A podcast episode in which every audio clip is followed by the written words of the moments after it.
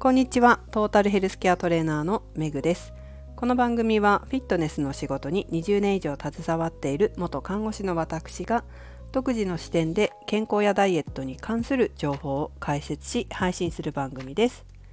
本日はコメントをいただいておりますのでそちらをシェアさせていただきながら私の方でもまた解説していきます、えー、コメントはですね870回と863回の方にゆばさんからそれぞれいただいておりますのでこちらご返信させていただきますね。まずは昨日の870回だから健康でいたいにいただいたコメント読ませていただきます。とても共感多く心に残るお話でした。メグさんのようなパーソナルトレーナーに出会えることはとても幸せだなといつも聞きながら感じています。ということで、えー、コメントありがとうございます。そう言っていただけると本当に嬉しいです。これからも皆様のお役に立てるような配信をしていきたいと思っておりますし、え直接お目にかかったことがある方、ない方いらっしゃると思いますけれど、お目にかかったことがない方でもこうやってお耳にかかっていると思いますので、皆様の心のパーソナルトレーナーになれるようにこれからも努めてまいります。ちなみにですね実際にパーソナルトレーニングに来ている生徒さんほとんどの方がこの配信を聞いておりません。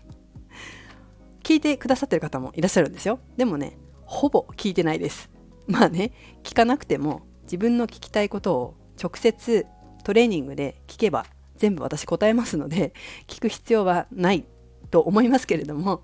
あの聞いてないですみんな。聞いてくださってる方もいらっしゃいます。はい。面白いですよね。ということで、えー、870回のねコメントありがとうございました。それから863回筋力アップについて。こちらもゆまさんありがとうございます。では早速読みますね。めぐさん早速のご返答ありがとうございます。言葉足らずですみませんでした。私は筋力アップとは筋肉が発揮できる力を鍛えることだと考えています。メグさんにお伺いしたいなと思ったのは日々の配信を聞かせていただいてメグさんの考えが好きで学ばせていただいている点が多い点です。メグさんが筋力アップのために室内での運動以外に皇居を走ることにされたのはもっと筋肉への刺激を高めようとお考えになったのかな？勝手ながら解釈させていただいていました。私も現在タクトレがメインなのですが筋肉アップという言葉を聞いて改めて考える機会だったのでついお伺いさせていただいてしまいました。ご返答くださり本当にありがとうございます。はいこちらこそコメントいただきありがとうございました。まずですね筋力アップについてゆまさんのあの考え聞かせていただいてありがとうございます。まあ、そもそもこの筋力アップっていうもの言葉の定義が筋肉が発揮できる力を鍛えて筋力を高めることだと思うのでゆまさんの定義で合ってるんじゃないかと思っています。私は確かその時に筋力アップは自分の目的を達成するための手段っていうふうに言ったような気がします。手段ですね。まあ私の場合ね、そのやっぱり先を考えるんですよ。筋力をただアップするだけじゃなくて、それによって何を得たいのか、何をしたいのか、どうなりたいのかっていうところまでセットで、まあ、どうしてもね、こう仕事をしてるのでえ考えるから、そう答えていますけれども基本的に筋力アップっていうことはゆまさんがおっしゃってくださったようなことだと私も思います。それから、えー、メグさんの考えが好きで学ばせていただいているっていうふうに書いてくださってますけどあの本当にありがとうございます。結構そう言ってくださる方が多いですけどあのちょっと話が脱線しますが私はうちでもこういう話をするわけですよ。うちの主人にね。でそうやっていろんな話をしているとうちの主人には恵み教って言われるわけですよ宗教だと言われるわけです。でこれうちの主人に限ったことではなくてですねいろんな話をする機会がある生徒さんにも恵み教って宗教って言われます入信したとか言われます特に覚えてるのはいつだったかな？何年前かな？ストレッチ教室をこのうちのスタジオじゃなくて他のところでやってたんですよね。でストレッチ教室終わった後にみんなでコーヒーを飲んでその日の振り返りをするっていうことまでやってたんですよ。でその時いろんな話をする中でやっぱり自分の考えを伝えていくとうちの主人と同じようにその生徒さんたちにもストレッチ教室の生徒さんたちにも「恵み教五十嵐教って宗教だ」って言われてましたのでまあそんな感じなのかなというふうに思いながら日々います。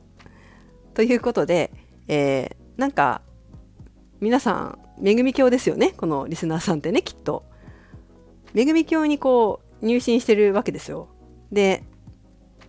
その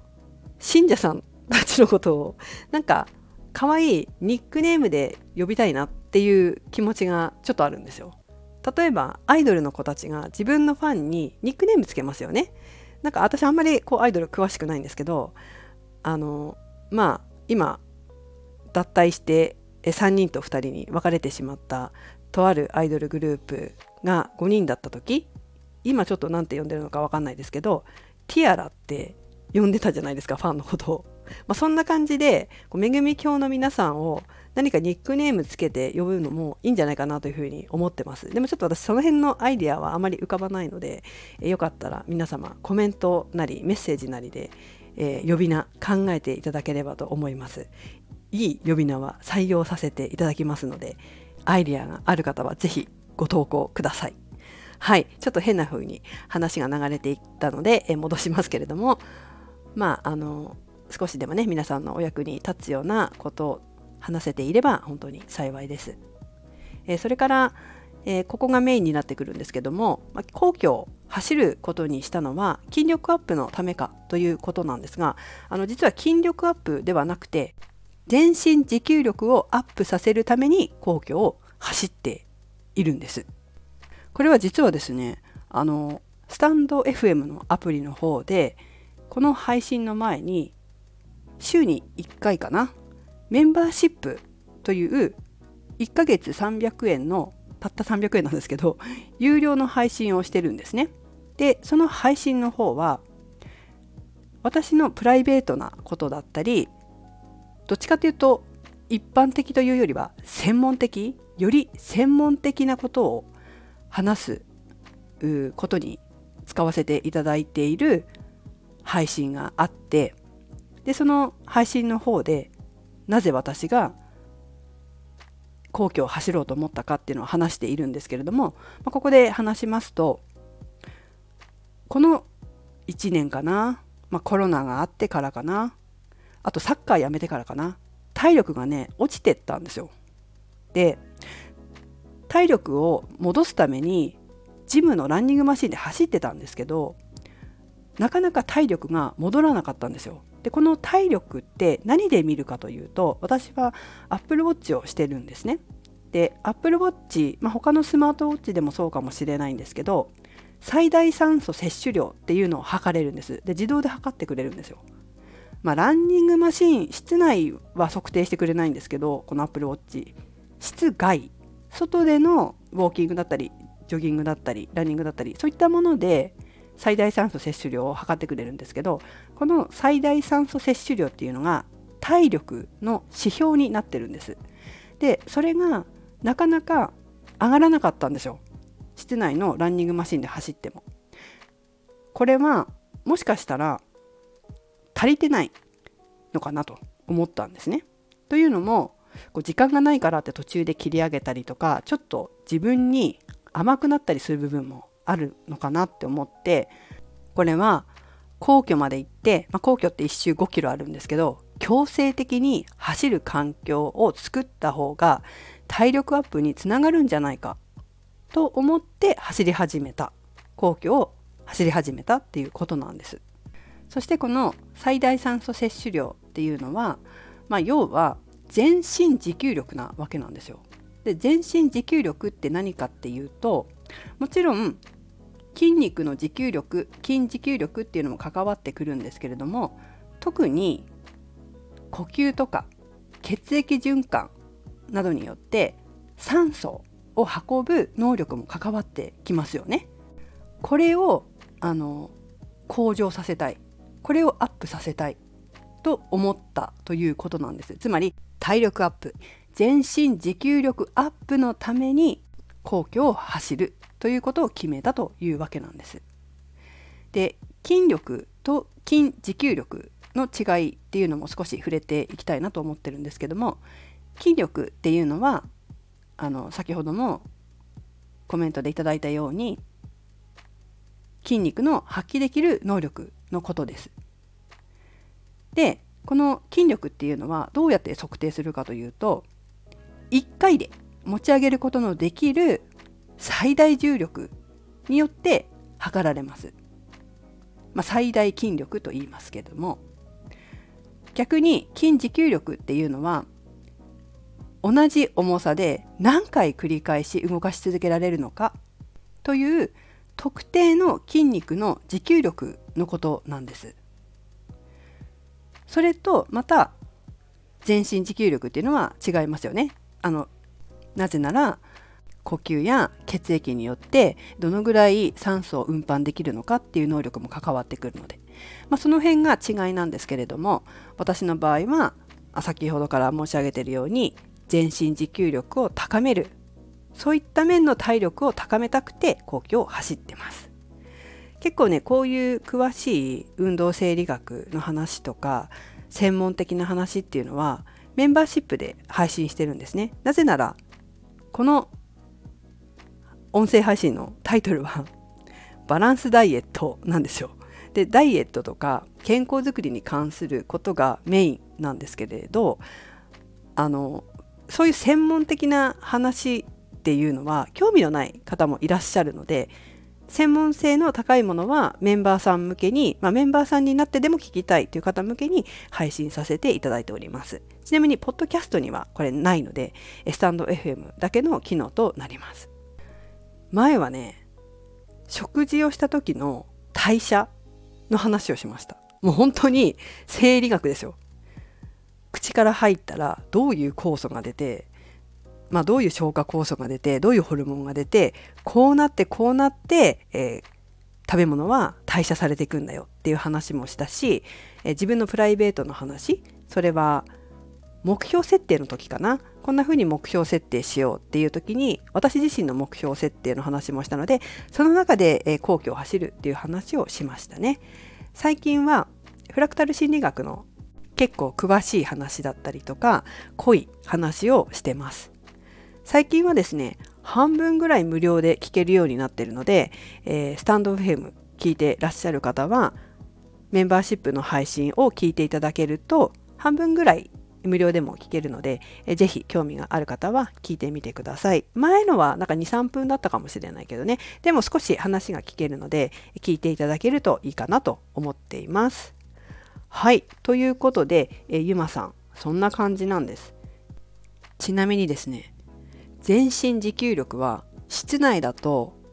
室内で、例えば自宅で